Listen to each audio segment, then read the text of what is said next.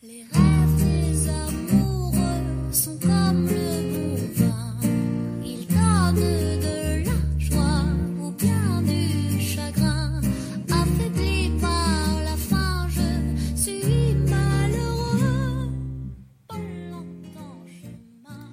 tal, pequeños altamontes de la Escuela Primaria Venustiano Carranza?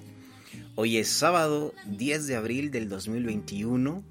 Estamos a dos días de comenzar nuevamente con las clases a distancia y eso nos da mucho, mucho gusto.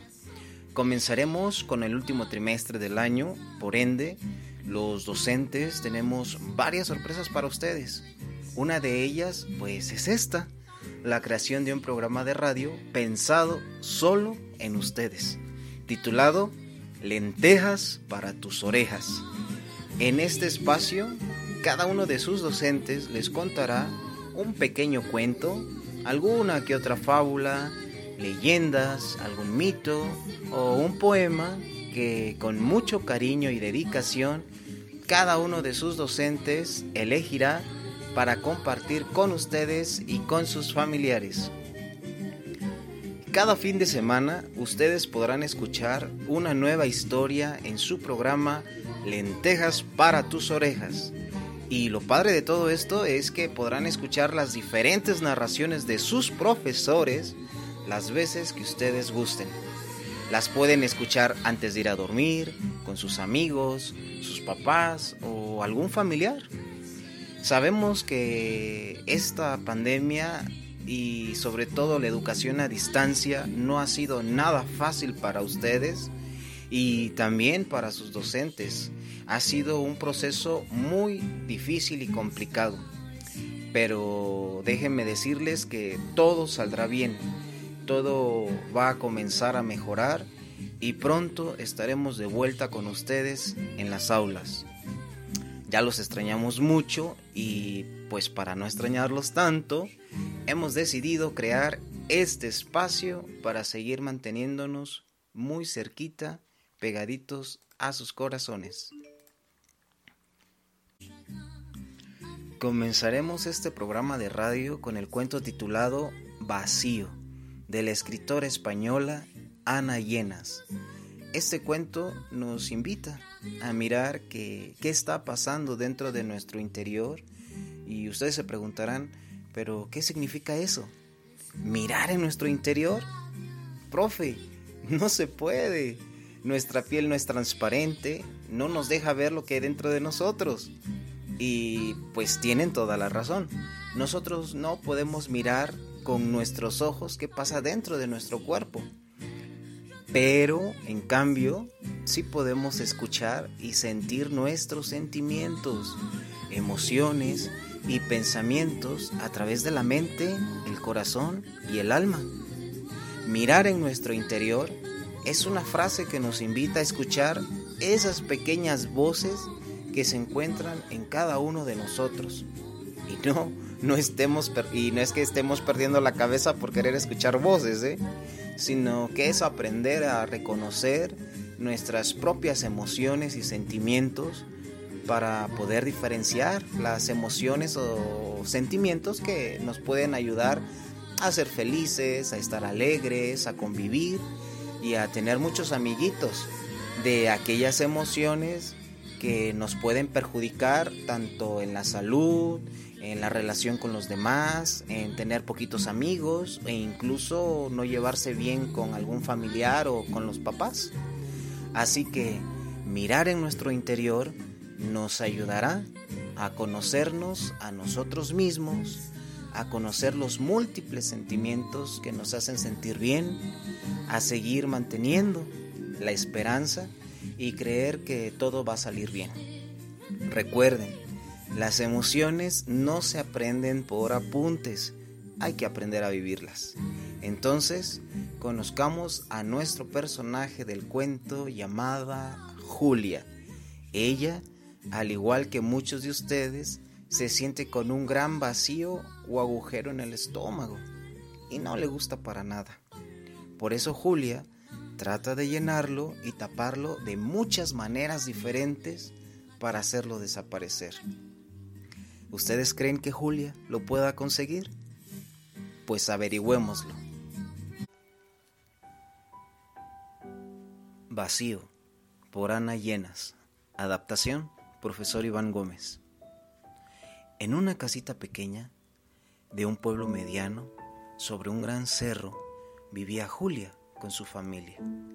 Julia era una niña normal y corriente, como cualquier otra niña de su edad. Su vida era feliz y tranquila. Le encantaba asistir a la escuela para aprender cosas nuevas. También disfrutaba platicar y jugar en la hora del recreo con sus amiguitos y sus maestros. Pero un día, de golpe, todo eso se fue y ella se quedó con un gran vacío. ¿Pero qué me está pasando? Siento un enorme vacío, como un gran hueco. Por él se colaba el frío. Me siento sola. De él nacían monstruos. Tengo mucho miedo. El gran vacío lo aspiraba todo. Me siento sin ganas de hacer nada. No puedo seguir así. Pensó Julia. Entonces probó a llenarlo, taparlo, borrarlo, para que ese vacío desapareciera. Intentó comer ricos panques de varios sabores. Ya sé, comeré muchos panquencitos de varios sabores para llenar este enorme vacío que tengo. Comenzó a comer una gran cantidad de panques con mucho azúcar, pero el hueco aún se hacía más y más grande. No puede ser. Entre más como, más grande se hace el vacío. Entonces, un día pensó que solo tenía que encontrar el tapón adecuado para rellenar ese vacío. A Julia le ofrecieron muchos tapones, tapones de botella, tapones de celulares, tapones de bebidas azucaradas, tapones de falso amor, tapones de comida chatarra, tapones de televisión y muchos otros más tapones. Y la verdad es que le ofrecían tapones de muchas clases. Había algunos tapones buenos, como cuidar plantas, jugar con las mascotas, y otros aparentemente buenos, como enamorarse del niño bonito de su escuela. También había tapones engañosos, que ofrecían dulces o chucherías que son dañinos para la salud. Y ojo, otros muy peligrosos, tapones que ofrecían regalos o dinero. Julia, por más que buscaba y rebuscaba su tapón, no lo encontraba. Tapones de juguetes, de colores, de ropa, etcétera, etcétera. ¡Uf! ¡Qué fastidio! Esto de estar buscando. Así que paró de buscar. En ese momento, ella comenzó a sentir que todo daba vueltas. ¡Qué sensación de vértigo! ¡Oh, no! Todo da vueltas. Después de tambalearse un poco, cayó desplomada al suelo. Se puso muy triste y rompió a llorar. Primero, tímidamente. Después, a gritos y berreos. Y otra vez, con suavidad, hasta quedar en silencio. En ese silencio, escuché una voz proveniente del suelo que le decía, Deja de buscar fuera y mira en tu interior. Julia se quedó pensativa y se preguntó, ¿En mi interior?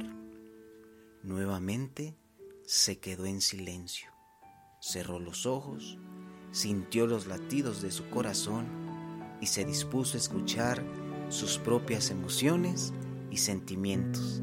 ¿Y qué creen? Empezaron a salir palabras, muchas palabras, colores, infinidad de colores, animales fantásticos y hermosas melodías. Aparecieron mundos maravillosos que nunca hubiera imaginado. Eran mundos mágicos que le devolvían una sensación de conexión con ella misma y con los demás. Allí se sentía realmente a gusto, como en casa. Contenta del descubrimiento, empezó a acercarse a las demás personas de manera diferente. ¿Cómo ha estado, señor Martes? Buenos días, señora Dominga. Qué gustazo de verte, amigo lunes y martes. Veía que ellos también tenían sus propios mundos mágicos, donde viajaban a menudo y donde volvían con bonitos regalos, que después compartían todos juntos. Qué interesante es compartir tantos mundos mágicos. Y así fue, como lentamente ese vacío fue haciéndose más y más pequeño. Pero por suerte, nunca desapareció. Así que Julia podría volver a aquel mundo lleno de sorpresas las veces que fueran necesarias. Vacío de Ana Llenas. El aprendizaje que nos deja este cuento Pequeños Saltamontes es maravilloso porque cuando sintamos un vacío como Julia o veamos a un amigo, vecino, compañera o familiar con un gran vacío, digámosle, vete a casa, busca dentro de ti, porque el verdadero tesoro lo tienes muy escondidito, justito, justito entre el corazón y el alma. Espero que les haya gustado este cuento pequeñines y en este episodio, bueno, con este primer episodio inauguramos el canal de radio Lentejas para tus orejas. Los docentes de la escuela primaria Venustiano Carranza les mandamos un mega abrazote a la distancia cargado de mucho, mucho cariño para ustedes y sus familiares. Se despide de ustedes el profe Iván y hasta la próxima.